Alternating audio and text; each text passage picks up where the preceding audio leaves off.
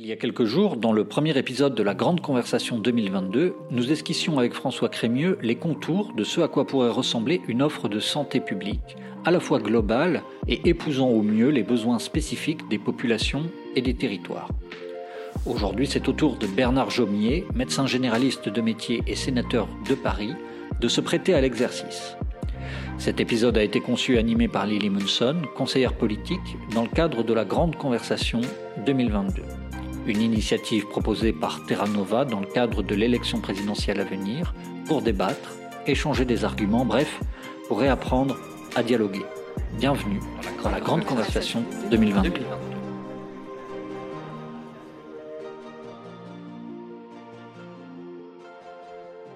François Crémieux soulignait dans notre précédent épisode l'importance de renverser le paradigme de la santé en France en redonnant aux politiques toute sa place dans la définition des objectifs prioritaires pour des populations données.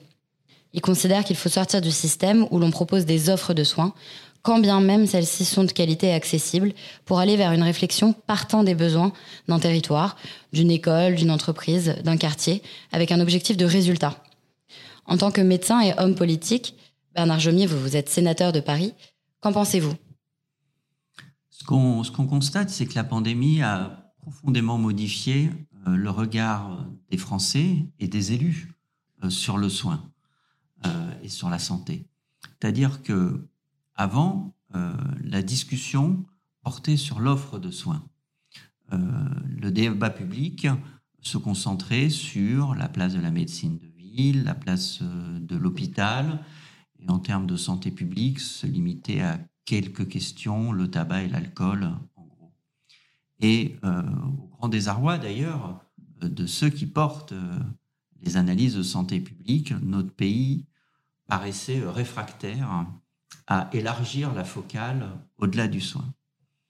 Et la pandémie est venue vraiment bouleverser cette approche parce que à cette occasion, chacun a vécu qu'un problème de santé appelait une réponse qui n'était pas uniquement dans le champ du soin. Bien sûr, il fallait des hôpitaux, des médecins pour soigner euh, les gens, mais euh, ce sont des mesures qui sont en dehors du champ du soin qui ont permis d'être le plus efficaces contre la pandémie. Ça a été des mesures de restriction de l'activité et qui ont touché donc nos déplacements, notre façon de travailler, euh, qui ont perturbé notre façon de nous alimenter, donc l'intégralité en fait de notre vie sociale nos rapports entre nous. Et cette approche-là, cette prise de conscience que on peut faire de la santé, on peut produire, même si le terme est un peu laid, de la santé au-delà du soin, c'est quelque chose qui est nouveau dans notre pays, qui n'est pas nouveau bien sûr pour euh, les spécialistes de santé publique, mais pour les élus, c'était nouveau. Je pense en particulier euh, aux maires euh, de tous les territoires, des grandes villes comme des territoires plus ruraux, qui se sont retrouvés en première ligne, qui ont dû euh, assumer des fonctions comme euh, comment va-t-on arriver à distribuer des masques à la population, euh, comment va-t-on arriver à accéder aux personnes les plus vulnérables? Eh bien, ces maires et ces élus, ils ont été marqués. Et d'ailleurs, immédiatement, très vite, ils ont dit, mais nous sommes des acteurs de santé dans notre territoire, nous avons un rôle à jouer. Et ça, on peut parler d'un réel changement de paradigme. Euh, je crois que euh, on ne pourra plus faire l'impasse sur le fait que euh, la prise de décision en santé dans notre pays doit se faire avec les acteurs de santé, bien sûr, mais dans une définition large, donc avec les, les élus locaux, avec ceux qui sont dans différents champs professionnels, et que cette décision doit être adaptée aux besoins et aux réalités. Alors, j'allais dire, le, mal ou euh, le système de pensée de notre pays, euh, vient de loin. Euh, parce que on a construit, et quand je dis on, ce sont les responsables politiques et les élites médicales, élites pris en sens sommet de la pyramide euh, de la santé et du soin dans notre pays, on construit un système de soins qui est un système qui est assez robuste, qui repose sur deux grands piliers de soins, l'hôpital et le secteur de ville. Ces deux secteurs ont des problèmes, on le voit particulièrement euh, avec l'hôpital euh, en ce moment, mais euh, depuis l'après-seconde guerre mondiale, depuis la grande réforme de 58 des hôpitaux, puis des réformes successives qui ont eu lieu, il a permis à notre population d'accéder aux soins sans en résorber toutes les inégalités. Mais quel système est capable de résorber toutes les inégalités? C'est encore une autre question. Mais il a permis de développer un niveau de soins élevé dans notre pays. Mais, et c'est une grande faiblesse, nous n'avons pas construit un système cohérent de santé publique. Avons construit bien sûr des dispositifs, des approches, des politiques de santé publique parcellaires ont été menées contre le tabac, contre l'alcool, contre différents risques euh, pour prévenir les infections sexuellement transmissibles, mais euh, la cohérence d'ensemble et la force a manqué. Et d'ailleurs, il y en a un symbole très intéressant, c'est que notre pays a attendu 2016 pour que la loi crée une agence nationale de santé publique. Ça paraît absolument euh, extraordinaire. Non pas qu'il n'y avait rien avant, mais elle a cinq ans simplement, l'agence de santé publique. Et sitôt qu'elle a été créée, ce qui est tout aussi intéressant à regarder, c'est que des décisions d'ordre financier sont venues raboter ces moyens. C'est-à-dire que sitôt créé, l'État a demandé, supprime des postes en 2018, en 2019, à l'Agence nationale de santé publique. Alors, tout ça, à l'heure actuelle, se traduit dans la façon dont le Parlement, qui est avec l'exécutif au, sommet de l'édifice politique, aborde ces questions. Et là, nous vivons dans une époque, depuis 25 ans, qui est l'époque de l'ONDAM. C'est-à-dire qu'on a mis au sommet de la pyramide politique, dans la décision politique sur les questions de santé, une régulation qui est une régulation financière. Une rapide parenthèse historique pour définir ce qu'est l'ONDAM dont parle Bernard Jomier. L'ONDAM, c'est l'objectif national de dépenses de l'assurance maladie. Créé au milieu des années 90, l'ONDAM constitue l'un des indicateurs clés des lois de financement de la sécurité sociale votées chaque année par le Parlement. L'ONDAM a été créé par ordonnance en 1995 et l'idée de l'ONDAM, c'est de dire on ne peut pas dépenser plus dans notre pays pour la santé que l'évolution de la richesse du pays ce qui est un présupposé qui est discutable.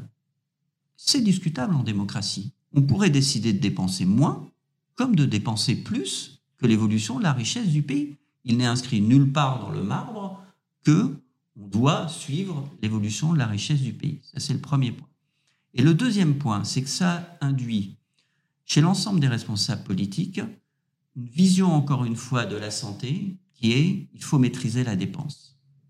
Il faut maîtriser la dépense par un chiffre national magique. L'ONDAM, plus quelque chose, plus 1, plus 2%.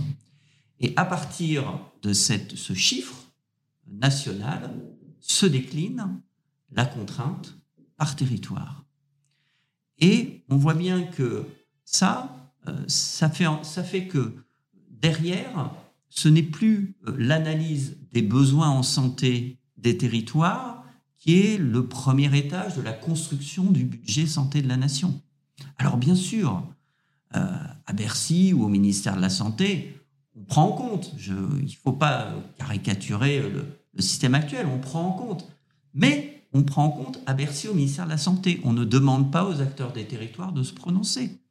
On ne demande pas à ceux qui vivent dans un territoire semi-rural où il y a un petit hôpital local où il y a plus de maternité, où il y a euh, un maillage en médecine de ville qui est euh, réduit, quelles sont les priorités pour eux de leur territoire? C'est la raison pour laquelle vraiment je crois que en post-pandémie, euh, du fait que maintenant les acteurs locaux ont pris conscience de leur rôle, on ne pourra plus procéder de la façon. Et que, au fond, si admet ce constat que euh, le politique doit mieux déterminer euh, les priorités en santé de la nation et élaborer dans de meilleures conditions le budget santé de la nation, parce que bien sûr, il n'est pas question d'écarter toute contrainte budgétaire. Elle existe, elle est là. Mais dans le process qui nous mène à construire ce budget, il doit y avoir d'abord une phase, on va dire, de discussion au niveau des territoires autour des besoins de santé, puis dans un deuxième temps, une phase de mise en adéquation avec la contrainte budgétaire et au bout, une délibération du Parlement. Or, ce qui se passe à l'heure actuelle, et ce sera dernier point, c'est que le Parlement délibère sans ces débats préalables. Le gouvernement, l'exécutif, présente la loi de financement de la sécurité sociale au Parlement en lui disant, pour ce qui est de la partie santé, cette loi, écoutez, voilà, la hausse l'année prochaine, ce sera plus X%. Et les parlementaires peuvent dire oui ou non, mais ils ne peuvent pas modifier ce plus X%. Ils pourraient la baisser, mais ils n'ont pas le droit de l'augmenter. Ils ne peuvent pas augmenter, il faut le savoir, les parlementaires dans la Ve République ne peuvent pas augmenter la dépense publique. Et donc, sans qu'il y ait eu de débat préalable sur les priorités en santé, sans qu'il y ait une phase préliminaire dans les territoires, les parlementaires doivent, en 15 jours, parce que c'est 15 jours avant qu'ils délibèrent qu'ils ont reçu le projet de budget, ils doivent en 15 jours prendre une décision, ratifier ou ne pas ratifier la décision du gouvernement. Donc ça, euh, c'est aussi euh, la marque euh, du fonctionnement de la Ve République et la santé n'échappe pas, et on l'a vu aussi pendant la pandémie, aux caractéristiques de gouvernance de la Ve République. Et, et, du coup, très concrètement, des acteurs justement, on va dire, hors santé, hors secteur santé, type l'entreprise ou l'école, peuvent jouer un rôle, et d'ailleurs on l'a vu effectivement à l'occasion de la crise l'importance du rôle qu'ils pouvaient jouer, comment leur donner euh, aujourd'hui les moyens concrets de se faire les relais alors même qu'ils sont déjà euh, eux-mêmes mis en difficulté dans, dans, leur premier rôle Il existe euh, dans notre pays, sur le papier, des instances de démocratie sanitaire, des lieux qui sont recomposés de façon relativement large, même si tous les acteurs euh, n'y sont pas présents. Mais enfin, les principaux acteurs, et notamment les usagers, sont représentés euh, dans les conférences régionales de la santé et de l'autonomie, dans les conférences territoriales de santé, et dans un certain nombre de lieux où devrait s'élaborer la discussion autour des besoins de santé du territoire. Et parfois, d'ailleurs, elles s'y mènent. Et avec des travaux qui peuvent être intéressants. Mais ces instances, elles restent consultatives. Et ce qu'on constate, c'est que il est très très peu tenu compte de leurs travaux, qui sont souvent de grande qualité, avec des avis qui sont extrêmement intéressants et qui justement sont en adéquation avec les enjeux de santé, par exemple les enjeux de santé au travail, que vivent les entreprises. Par exemple, avec les enjeux de la santé scolaire, qui voilà un domaine qui est en déshérence, qu'on a laissé s'affaisser au cours des années, alors que à l'école se noue déjà un rapport avec la santé qui est important et que l'école peut être un lieu, devrait être un lieu de réduction des inégalités sociales de santé. Eh bien, euh, on voit que ces différentes instances, au fond, sont largement inopérantes. Et elles sont largement inopérantes tout simplement parce que on ne leur confie aucun rôle décisionnel. Leur rôle dans la décision euh, est quasiment inexistant. Et donc, les acteurs qui sont dans ces euh, instances finissent pour beaucoup par s'épuiser. Vous ne pouvez pas faire fonctionner une démocratie sanitaire en demandant aux citoyens de contribuer et de n'être pas entendu. Il y a un épuisement démocratique euh, qui se fait et c'est exactement la situation à laquelle euh, nous assistons. Et même les élus euh, dans les territoires vivent cet éloignement, puisque si vous prenez l'exemple des agences régionales de santé, qui théoriquement sont dotées, enfin elles sont dotées d'un conseil de surveillance dans lequel les élus sont représentés, dans lequel des personnalités qualifiées sont représentées, dans lequel les représentants du monde du travail sont représentés, et bien d'autres acteurs, eh bien, euh, l'État a pris soin, par voie réglementaire, de s'assurer la majorité des sièges dans ces conseils de surveillance. C'est le préfet, c'est le DG de l'ARS qui décide. Et les élus, comme les autres acteurs, sont mis en situation d'assister. C'est très intéressant de voir que, alors que la pandémie n'est pas encore terminée, il y a quelques mois, au mois de juillet, est arrivé au Sénat un projet de loi du gouvernement sur la décentralisation.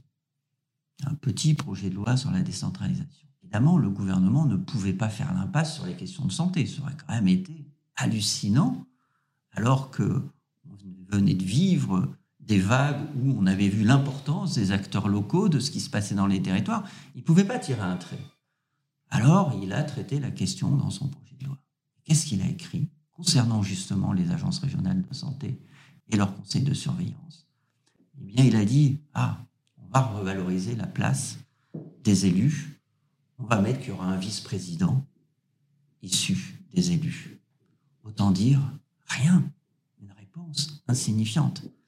Alors au Sénat, on a proposé, j'ai proposé, et mes collègues euh, ont suivi cette proposition, que dans la composition du conseil de surveillance, l'État ait moins de la moitié des sièges.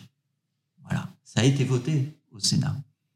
Mais maintenant, c'est à l'Assemblée nationale et le gouvernement s'est opposé à cette disposition.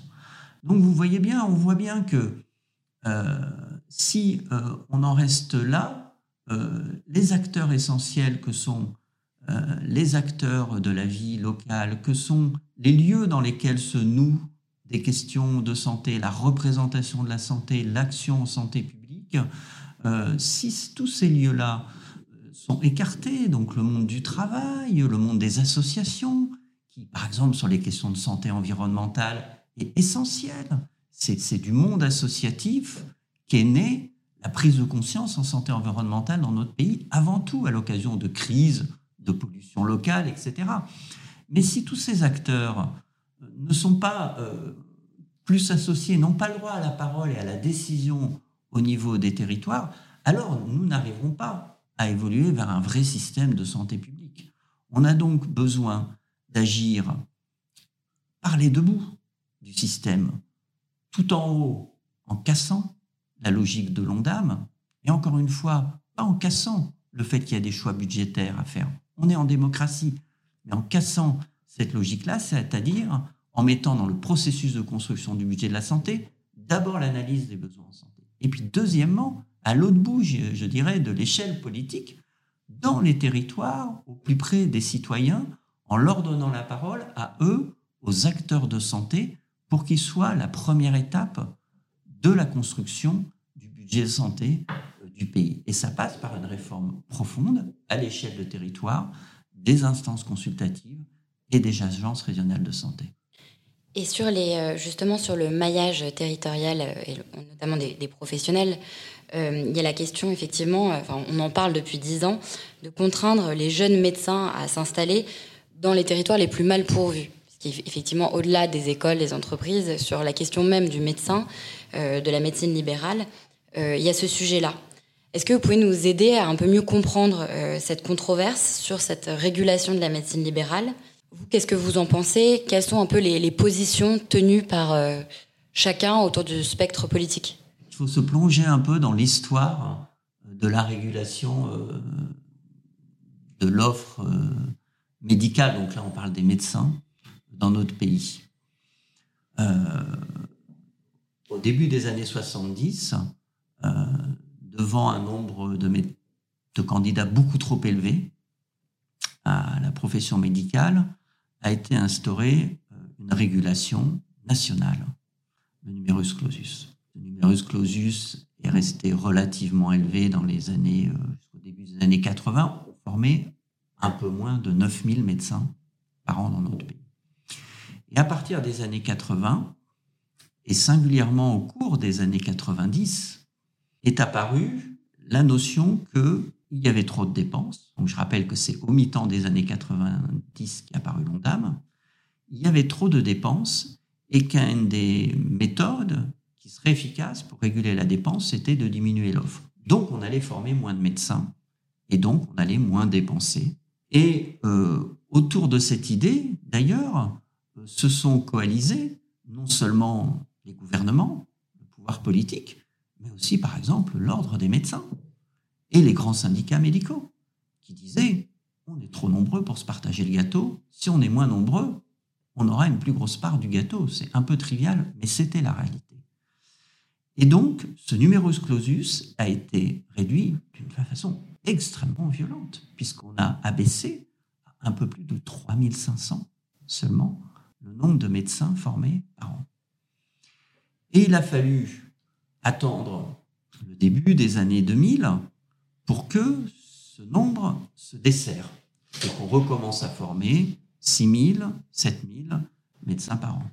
Une réforme plus récente euh, a vu euh, le numerus clausus être abandonné, mais il y a toujours une régulation, parce qu'il y a une régulation les capacités de formation, de toute façon, des universités et des hôpitaux qui sont insuffisamment pourvus et qui auront du mal à former, dans l'état actuel, plus de 10 000 médecins par an.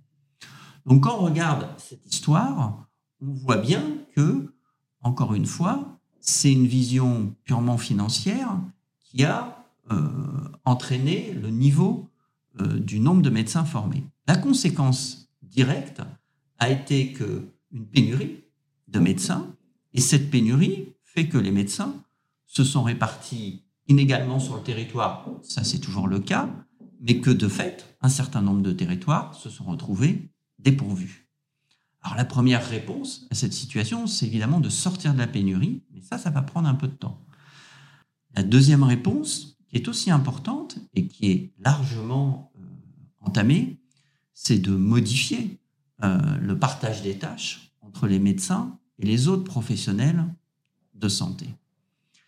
Et puis, surviennent après les réponses qui visent à pousser les médecins vers les zones euh, les moins dotées. Et là, on se heurte à plusieurs difficultés. La première, c'est qu'on constate que les territoires qui sont très peu dotés en médecins sont en fait très peu dotés en beaucoup de choses. Et qu'il y a un problème d'attractivité générale. Ce sont souvent des territoires ruraux, mais ça peut être aussi des territoires de périphérie des grandes villes, des territoires de banlieue où personne ne veut aller exercer, qui sont fuis, y compris par les services publics. Et donc, euh, euh, le phénomène qu'on appelle des déserts médicaux euh, s'inscrit dans une approche qui est plus vaste de l'équilibre des offres de toute nature entre nos territoires. Et puis, enfin, il y a la question des outils à utiliser pour pousser les médecins vers ces territoires, les médecins spécifiquement. On a mis en œuvre des outils d'incitation. Ils sont nombreux. Ils ont produit des effets, ils produisent des effets, mais des effets qui sont insuffisants et qui le sont d'autant plus qu'il y a toujours une pénurie euh, de médecins. C'est donc ouvert un débat sur des systèmes plus coercitifs, qui se heurtent d'abord euh, à quelque chose qui est que dans notre pays, dans une démocratie, il reste euh, compliqué de dire à une profession, vous allez exercer obligatoirement à tel ou tel endroit. Il y a des systèmes où les études impliquent derrière un devoir d'être à tel ou tel endroit. Mais euh, ces systèmes restent parcellaires et s'exercent, on va dire, dans un champ qui est fermé. C'est-à-dire que une obligation, si vous n'avez pas d'autre échappatoire, peut être efficace. Si vous en avez, elle devient totalement inefficace. C'est donc très compliqué d'aller euh, obliger un jeune médecin à aller travailler dans un territoire où il ne veut pas aller travailler. Parce que, certes, il n'aura pas le droit de s'y installer, mais il y a d'autres formes d'exercice. Et in fine, il pourra aussi décider de quitter le métier. On voit pour d'autres raisons des soignants actuellement qui en masse quittent leur profession.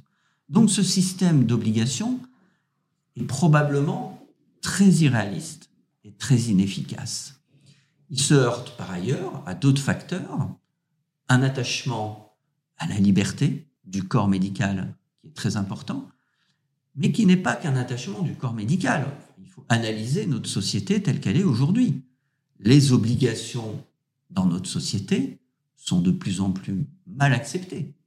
Et une nouvelle obligation euh, qui doit être euh, édictée provoque immédiatement des réactions contre. Ça, ce sont les sociologues qui analysent ça beaucoup mieux que moi, euh, l'évolution de l'individualisme depuis plusieurs décennies, qui est une valeur très forte maintenant dans notre société, et on le voit sur d'autres débats comme celui de l'obligation vaccinale, par exemple. L'intérêt collectif a de plus en plus de mal à s'imposer aux libertés euh, individuelles. Alors, sur cette question euh, des déserts médicaux, de nouvelles propositions vont voir le jour, je pense, à l'occasion de la campagne euh, parce que on voit que des territoires arrivent tout de même à répondre à la situation, des départements mettent en place des politiques incitatives, mais qui prennent en compte les demandes des jeunes professionnels, parce qu'ils ont changé aussi. Il faut accepter cette idée. Ils ne veulent plus travailler seuls. Ils ne veulent plus travailler 70 heures par semaine. Et pourquoi travailleraient-ils 70 heures par semaine dans une société où euh, on travaille moins qu'il y a 20 ans ou 30 ans Pourquoi eux, ils devraient sacrifier leur vie personnelle? Euh, le temps administratif qu'ils consacrent à leur exercice a beaucoup augmenté et rejettent particulièrement, comme à l'hôpital d'ailleurs, cette évolution-là. Donc des dispositifs mis en place dans les territoires, par les territoires, s'avèrent euh, pouvoir fonctionner. Toujours relativement, parce qu'on n'effacera jamais, on n'efface pas pour le moment, pardon, on l'effacera un jour, mais on n'efface pas pour le moment l'effet de pénurie. Et donc, je crois que si on veut maintenir euh, si on veut maintenir un niveau, euh, on va dire, d'égale prise en compte de la question en fonction des territoires, il va falloir un dispositif national pour appuyer les territoires. Pas un dispositif écrit nationalement, mais bien d'appui aux territoires et aux acteurs de santé et aux élus locaux qui s'engagent dans des politiques en la matière pour leur apporter le diagnostic, l'expertise, les solutions adaptées à leur territoire et bien sûr les financer. Les financer. Et deuxièmement, ça ne purge pas la question de l'obligation. Et moi, il me semble qu'il y a une obligation qui peut être mise en œuvre parce qu'elle s'exerce dans un système fermé, c'est l'obligation en fin d'études. Et d'ailleurs, nous l'avons voté au Sénat et à l'Assemblée nationale, et c'est la loi, il y a deux ans, c'est-à-dire de dire que un jeune médecin qui termine ses études, qui est interne, doit aller pendant une période de six mois ou d'un an dans une zone sous-dense, avec un statut amélioré qui prenne en compte qu'il a besoin et il est légitime qu'il ait des revenus qui soient supérieurs à ceux d'un interne, mais qui fait que il va aller exercer, il va sortir des métropoles souvent ils sont originaires, trop souvent. Il va aller dans un territoire sous-dense et il va pouvoir y apporter du temps médical et peut-être d'ailleurs, à l'issue de ce, temps-là, rester dans le territoire concerné. Cette obligation-là, euh, elle existe dans la loi et euh, le gouvernement refuse de la mettre en œuvre. Et c'est un point qui est extrêmement choquant dans notre démocratie, que peu de citoyens savent, mais parfois, le Parlement vote une loi, elle est adoptée, mais vous savez qu'une loi sans les textes d'application derrière ne vaut rien. Et c'est exactement ce qui se passe en l'espèce. Le gouvernement étant opposé à cette disposition, il ne prend pas les textes réglementaires, elle n'est pas appliquée. Mais ce serait une part significative de la solution parce que, en ce moment, sortent environ 8000 étudiants en médecine des universités chaque année. Si vous prenez la seule médecine générale, cette disposition sur six mois ferait qu'il y aurait dans notre pays 2000 médecins généralistes en plus sur l'ensemble des 100 départements. Si on fait le calcul, c'est un apport significatif les zones en désertification. Donc on voit bien qu'il existe tout de même des solutions à développer. Il faut faire preuve de volontarisme et on peut, tout en ayant conscience qu'il y a un phénomène de pénurie globale, arriver à une meilleure répartition. Et alors sur ce débat, on parle aussi beaucoup de la téléconsultation, euh, qui en plus a pris un certain essor avec la crise. Est-ce que pour vous, ça, constitue une des solutions ou est-ce qu'au contraire, ça peut représenter une forme de risque? Il y a autour de tout ce qui est la télémédecine, qui peut être la téléconsultation, qui peut être la télésurveillance, l'utilisation des outils numériques, une voie euh, très intéressante, qui est d'ailleurs euh, mise en œuvre déjà, euh, pour apporter du temps médical et du temps de soins à des patients qui en sont éloignés. Ça, personne ne le conteste. Ça, personne ne le conteste. Mais il y a évidemment des facteurs d'alerte à voir. Le premier, c'est que les territoires qui sont concernés par la désertification médicale sont aussi souvent des territoires où l'accès au numérique est de mauvaise qualité, voire où il n'existe pas du tout. Le deuxième point, c'est que euh, les inégalités euh, sociales et territoriales de santé dans notre pays ne se sont pas réduites ces dernières années. Et que on ne peut pas envisager un système où les uns auraient accès à un médecin en face d'eux et les autres auraient accès à un médecin qui leur parle derrière un écran d'ordinateur. Ça, ce n'est pas être très clair, le même niveau de qualité des soins. Et acter euh, qu'il y aurait des territoires où la population n'aurait accès qu'à de la téléconsultation et de la télémédecine, c'est acter une rupture profonde d'égalité dans l'accès aux soins dans notre pays. En disant cela, il faut avoir conscience que rien ou euh, la télémédecine, bah, évidemment, c'est mieux d'avoir de la télémédecine rien. Mais moi, je pense qu'on ne peut pas, euh, on ne peut pas rester euh, dans la situation actuelle. Et dans le débat actuel, on voit bien que un certain nombre d'acteurs, notamment privés, eux, ont intérêt à cette substitution parce que elle leur permet de créer l'acte, de créer la valeur ajoutée. Hein, c'est un débat économique aussi et donc de prendre le marché dans l'offre de soins dans ces territoires.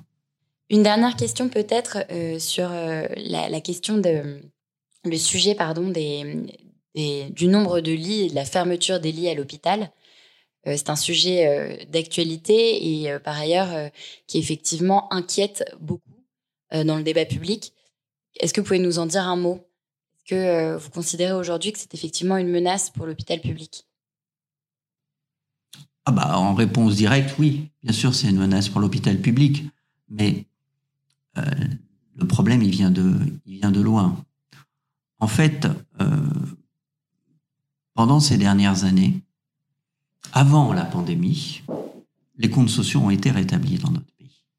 La sécurité sociale, dans son ensemble, les différentes branches, assurance maladie, etc., arrivait à l'équilibre. Euh, et ça n'est pas inintéressant sur un plan politique, parce que euh, vouloir mettre la sécurité sociale à l'équilibre, c'est porter comme message politique que notre protection sociale n'est pas structurellement déficitaire et donc on peut la maintenir au niveau où elle est et même l'améliorer. Plonger la sécurité sociale de façon délibérée dans le déficit, c'est envoyer le message que il faut arrêter avec la sécurité sociale et il faut confier au privé un certain nombre de branches de notre protection sociale.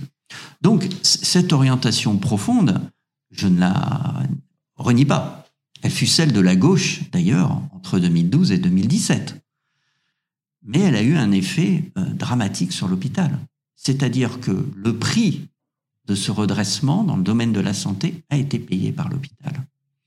Et il a été payé par des demandes d'économie année après année qui ont mis l'hôpital sous tension.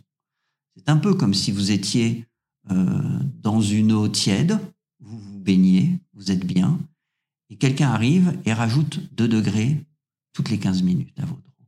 Au bout d'un moment, ça ne tient plus. Vous quittez l'eau, vous partez. Vous ne pouvez plus euh, rester. C'est ce qui arrive au personnel soignant à l'hôpital. C'est-à-dire que année après année, on a demandé à une infirmière de soigner 10 patients, puis 11, puis 12, puis 13, puis 14. Et à un moment, ces petits mouvements année après année qui paraissent insignifiants, comme quand l'eau se réchauffe doucement, eh bien, au bout d'un certain temps, ça devient intolérable. Le temps que vous pouvez passer à exercer votre métier de soignant se réduit et donc vous partez. Parce que euh, vous estimez que vous ne traitez plus bien euh, les gens qu'on vous confie et vous-même, vous êtes mal dans votre exercice. Et donc, en, augmentant sans cesse la contrainte financière sur l'hôpital, on a abouti pas seulement à dégrader euh, des budgets, mais surtout à dégrader la qualité d'un temps soignant. Et ce qui arrive aujourd'hui, c'est que euh, ce qu'on compte en fermeture de lit, en, eh bien maintenant, euh, on voit que on doit le compter en personnel soignant qui s'en vont. Et euh, ce n'est pas faute d'avoir alerté, ce n'est pas faute d'avoir posé le diagnostic.